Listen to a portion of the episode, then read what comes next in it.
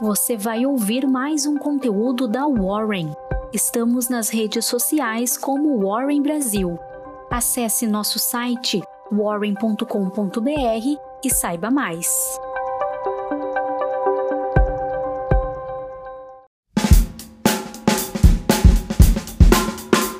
Eu sou Gustavo Pazos, trabalho no time de análise da Warren e vim te entregar sua Warren Call de hoje.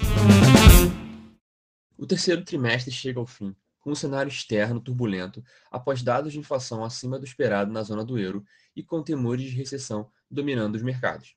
Dessa forma, contribuindo para a elevação no preço do dólar. No cenário corporativo internacional, as ações da China caíram nesta sexta-feira, antes de um feriado local de uma semana, acompanhando perdas registradas nas vésperas em Wall Street, devido a preocupações com a inflação e risco de recessão.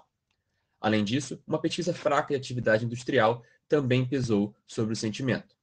O índice CSI 300, que reúne as maiores, as maiores companhias listadas em Xangai e Shenzhen, fechou em queda de 0,6%.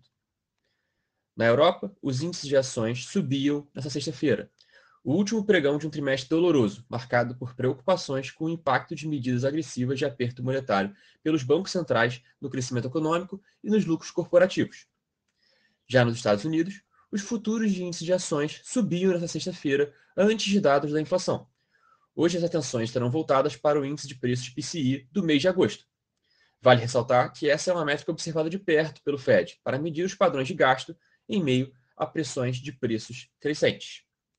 Falando agora do nosso Brasil e primeiro sobre o ambiente político, a campanha para o primeiro turno da eleição presidencial entra na reta final nesta sexta-feira, com o mercado avaliando pesquisa Datafolha e debate marcado por por confronto entre os dois principais candidatos, antes de uma série de novos levantamentos às vésperas do dia da votação. A pesquisa da Datafolha mostrou ontem que a possibilidade da disputa eleitoral ser definida nesse domingo ainda segue indefinida.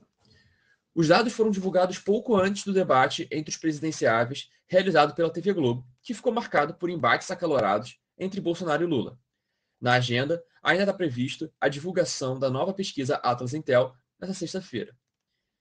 Já no âmbito econômico, após os dados positivos divulgados ontem pelo Banco Central, o cenário econômico brasileiro promete um dia mais morno às vésperas da eleição. E agora encerramos essa edição da Warren Call. Até mais e aquele abraço.